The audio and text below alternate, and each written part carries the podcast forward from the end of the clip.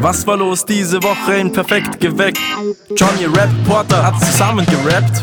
Am Dienstag hat die Steffi dem Turtle widersprochen. Wir finden keine drei Männer, die so richtig gerne kochen. Schnitzelgulasch, Risi, Bisi schmecken einfach gut, speziell beim Thomas. Bei mir liegt das Kochen praktisch im Blut. Einen Heiratsantrag der ganz besonderen Art, denn Tommy hat die Tanja das Gegenteil gefragt. Mit dem speziellen Antrag wollte er nicht mehr lange warten. Ich frag dich jetzt einfach, Schatz, willst du mich nicht heiraten? Am Mittwoch wollt mal wissen, wie schlaft ihr am besten ein neben der Freundin oder ganz in Ruhe und allein. Mit Oropax und Schlafbrille klingt vielleicht absurd. Martinas Tipp. Achtel Rotwein auf Nuss hilft da ganz gut. Damit der Sandmann kommt, hat die Steffi eine Idee. Alles, was sie dafür braucht, ist nur ihr.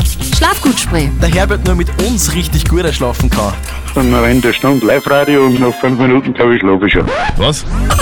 Die geilsten Themen und noch viel mehr gibt's auch nächste Woche wieder bei Zettel und Sperr.